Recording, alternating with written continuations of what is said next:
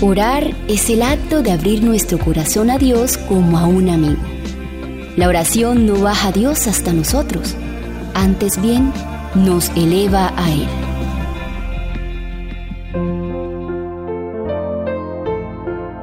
La oración es un deber. Nada tiende más a fomentar la salud del cuerpo y del alma que un espíritu de agradecimiento y alabanza. Resistir a la melancolía, a los pensamientos y sentimientos de descontento es un deber tan positivo como el de orar. Dulce